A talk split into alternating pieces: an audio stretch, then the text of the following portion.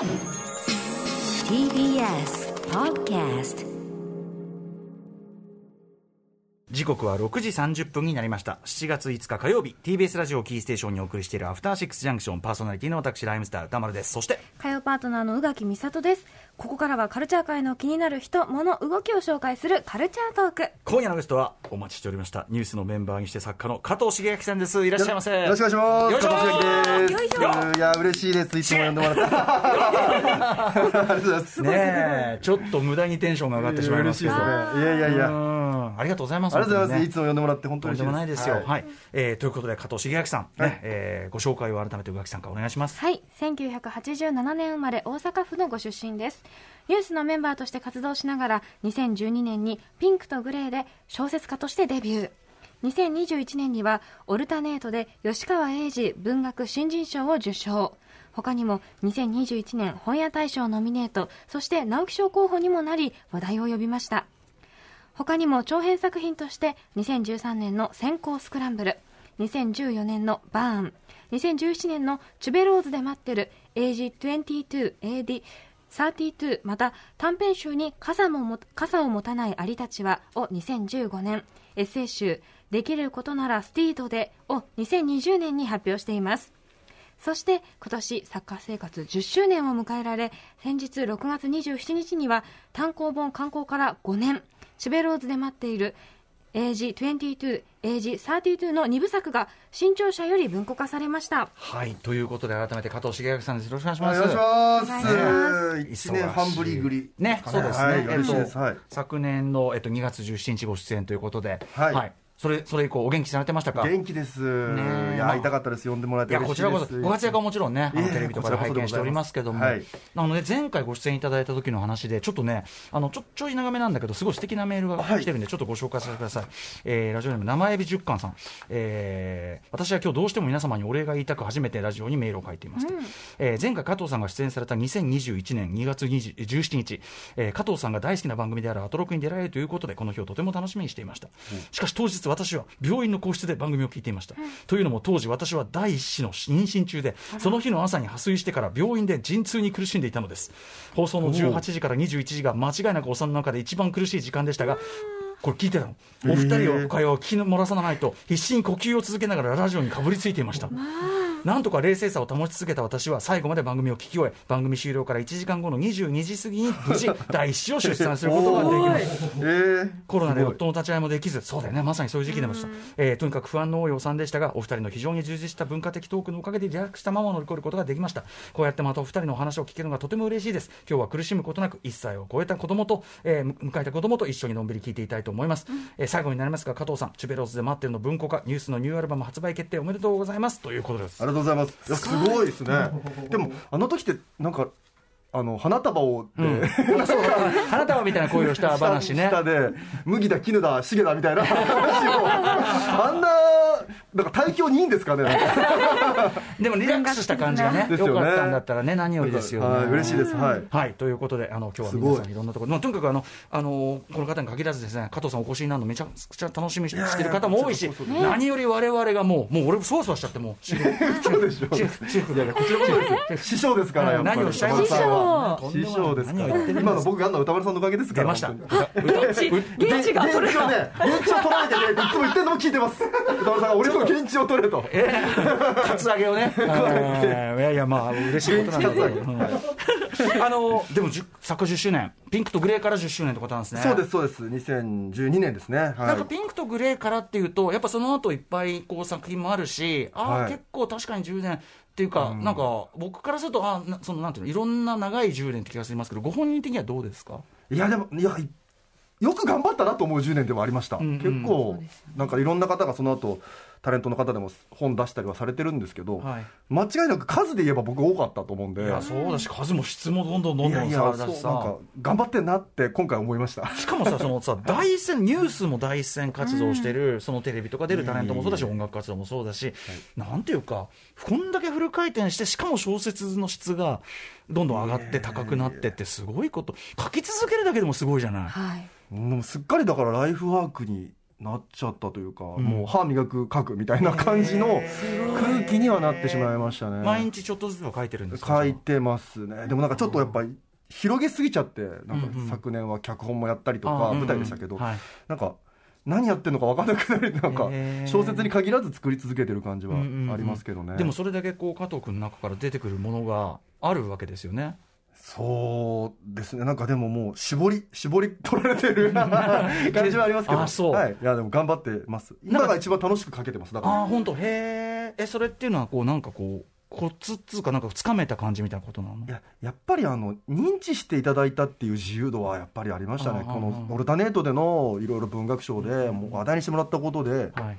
なんかやりやすくなったっていう、僕自身はあんまり変わってないんですけど、うんうんうん。なんかこう、みんなが、なんかこう、いろんな話が、企画が通りやすくなったっていう感じもありますし、確かに初期はさその、まあ、ニュースやりながら、ニュースの加藤茂明が小説をやりますっていうところに一個説明をしてから作品に行かなきゃいけないっていうかさ。そうですね。ね、なんかこうそれがもう当たり前になってそれはもう加藤さん小説家だからってね、あのそうそういうふうに思ってくれる方が増えたのが良かったですね、ピンクとグレーの時は、最初はやっぱり特に自分でも気合入ってるから、んうん。どうやって出してるんですけど、うんうん。出した後反響はあるんですけど、うんうん。オファーとかは全然なかっただから同じ出版社でもう一回やらせませんませんかっていう形で4作ぐらい出してて、うんうんたのが 5, 5年ぐらいいわゆる下積みみたいなものをうん5年ぐらいやらせてもらえたのも今となってはよかったんですけどうんうん。やっぱりオルタネートぐらいからうんうん。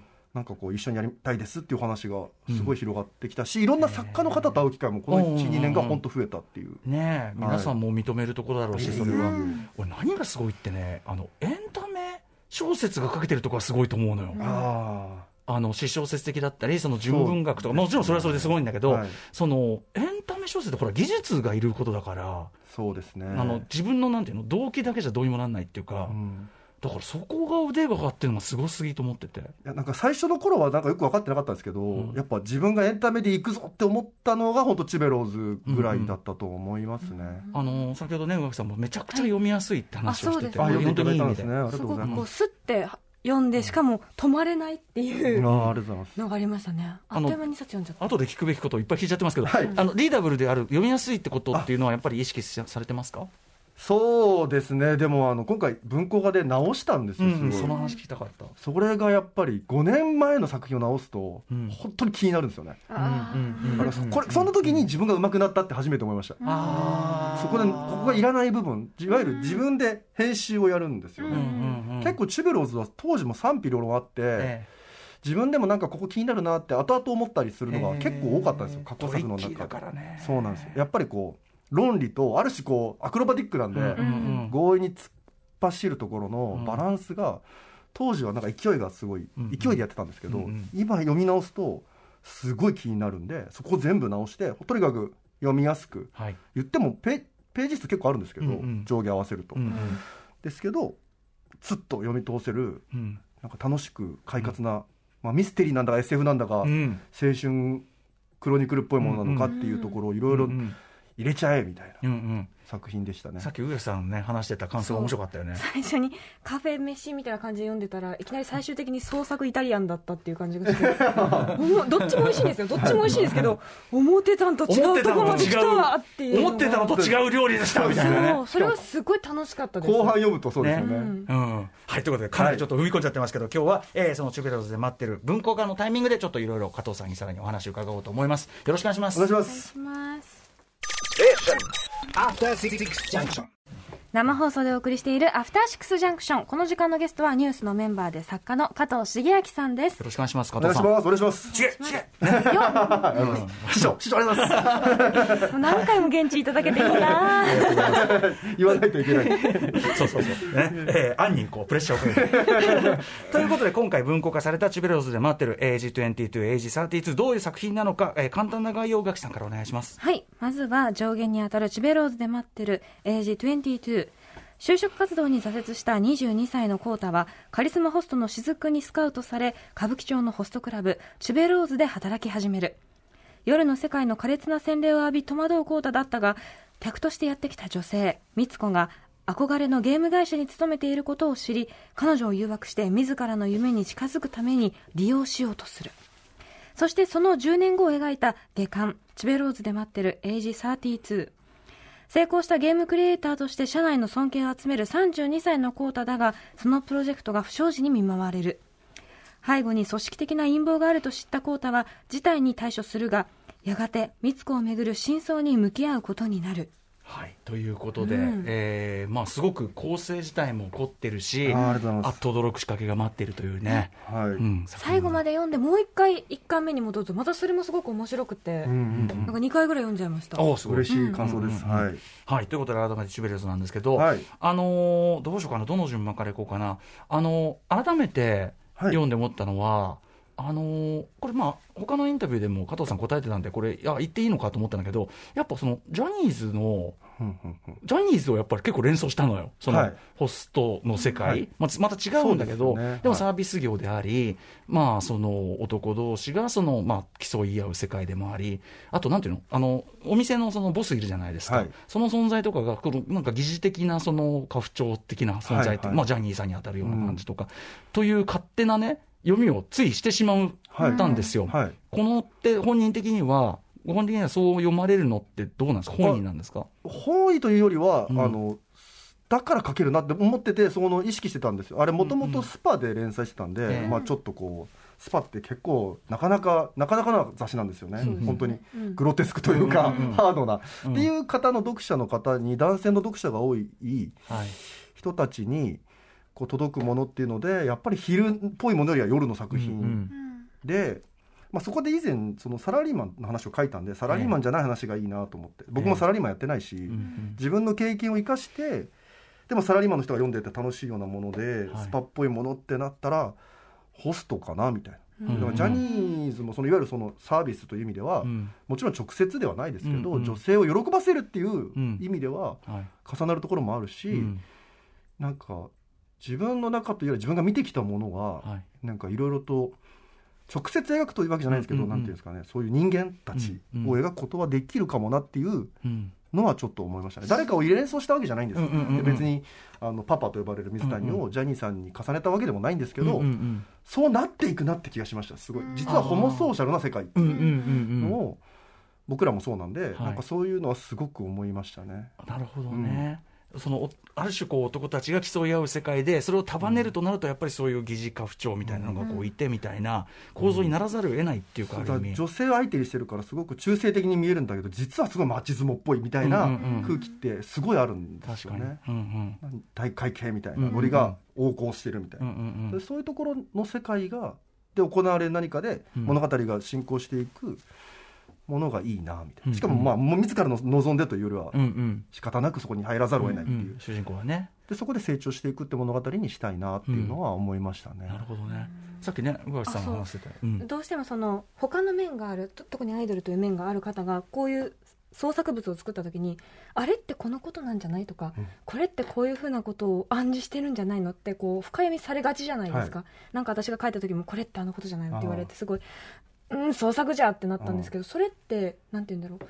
もうそれを利用しようと思うんですか？それともあのある種なんか苦手意識があるものなのか？いやもうピンクとグレーを書いた時に、うん。絶対名前を出す限りは絶対何か言われるから、うん。全部利用してやろうと思ったんですよ。だからあれそこはもうそうか。完全にピンクとグレーはげ私小説だと思って読んでたら、ううん。んっていう、うん。え？っていう話にするっていう、もうそれはこっちのなんか手の内だよっていうのをピンクとグレーの時やって、うんまあもちろんいろいろ言うんですけど、ん。でもなんか作品がいいと結構みんな黙っちゃうっていうか、うん。うんうんなんかそなんかそこ別にでももはやそれをやりずっとやり続けてきたから、うんうん。なんかどうぞみたいな覚悟にはなった気もします。うんうん。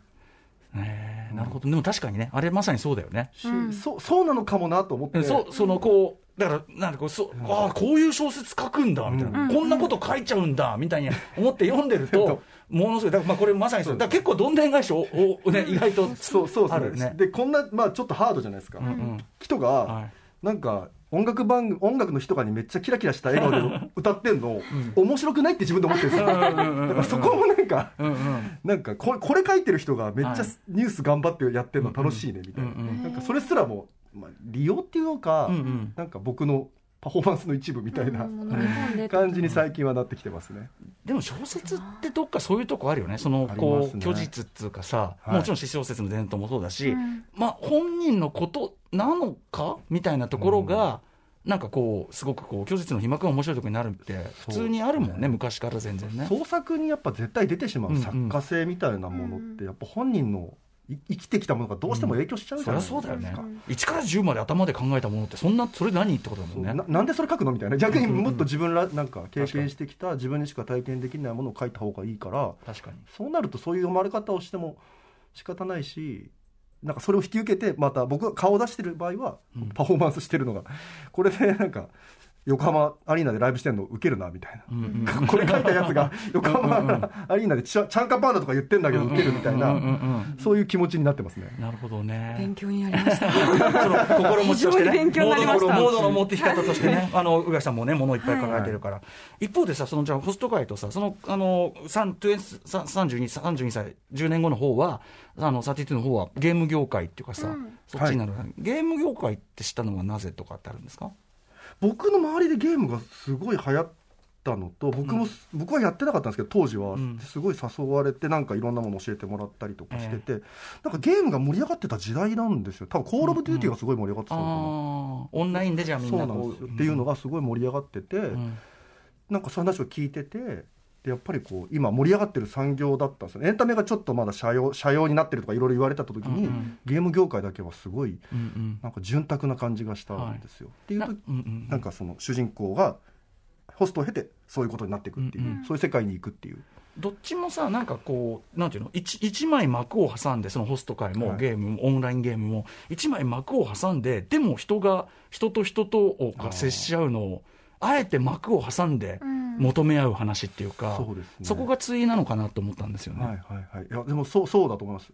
で距離があるよう、あるようなところで、うん。ホストとも壁はないけど距離があってみたいな、うんうん。ゲームは距離はあるけど壁がないみたいななんかそういう感じの距離感はすごい意識してたとそれが思いますね。合わせ鏡みたいで面白いなと思って、そうですね。しかも体験型みたいないわゆるまあ 3D とかそういうものがどんどん出てったデジタルもなので、体験型みたいなものになったからなおさら、うん。うん。ホスその会いに行けるみたいなことになると、うん。うん。ホスト的なうん。部分がすごい近かった気がしましたね。後半はしかもそういう意味ではちょっと SF だもんね、うん。そうそうなんですよね。近未来はい SF っていうか、そうですね。うん。2025年はっきり文庫では切ったんですけど、うんうん。2025年の設定ではなってるんです、それのいろいろ改定した部分でいうとそこなんですね。要するにその時代年号分はもう追いつきつつあるけど、はい、そこはもういいやというか。仕方ないのででも具体的なだからめ年月を全部切った感じはありますね、うんうん改定部分は他はどういう先ほどそのおっしゃってたのはよりこうタイトにしたということでしょうか？なりタイトにしましたね、えっと、あの一個事件がまずが割愛されてたりもします、うんうん後半に関しては、なんか大きな事件を、もうちょっと読みやすく、これ、あの当時、本当なんか、これ、最初からオチ考えてたんでしょって言われるんですけど、うんうん。全然考えてなくて、マジか？えいつもそうなんですか？それともい今回につもそうなっちゃいますね。ピクとグレーもどんでん返しまで考えてなかったんですよ、書いてたら、なんかひっくり返したくなっちゃうっていう、ああそう、ただ、なんかそもそも前半だけ連載だったんですね。ん、で書き下ろしてるもんね後半はね。そうなんですよ。で初連載だったんで、なんかうん。うん連載ってこうなんか毎週面白く読んでほしいから、うんうんなんかさ映画を作るイメージよりはテレビドラマとか、うんうんうん。ももっと言うと漫画作るイメージみたいな、はいはい。続けることが正義みたいな感じではい書いてたんですよ、うんうん。で続けてって一つ決着がついてじゃあここから書き下ろしって時に結末この先分かんないでうん。上巻のいわゆる結末書いたんですよ。えあんな伏線いっぱいあったのに？そうです。だから伏線は後から直してるのもあるんですけど、あまあその伏線になりそうなものを増やしつつ、んうん。置いときつつ後々考えようみたいなそれでどれぐらい自分ができるのかやってみたくて追い込んだ追い込んだ。だから単行本の時はやっぱそこら辺がうん。いらないものもあるねって言われちゃうんですよ結構、うんあのよ自分もどこにかかってないからうん。拾いきれないものもあるしう、ん。なんかこう気持ちがそれでぐらついてるように見えちゃったりしたのを全部もう今今冷静にこれをだ映画版にするみたいな。うんうん。テレビテレビ版をあー面白い。劇場版にするイメージでうんうんうんうん。作ったって感じです。あ面白いその説明。へえすごい納得ですね。あとやっぱそれだけこう、ね、下巻書き下ろすときに、もう、えいってジャンプしたからあれだけの大仕掛けが考えられるっていうか、ねあれ頭で考えてたら、あんなこと思いつかないかもしれないもんね、やっぱね。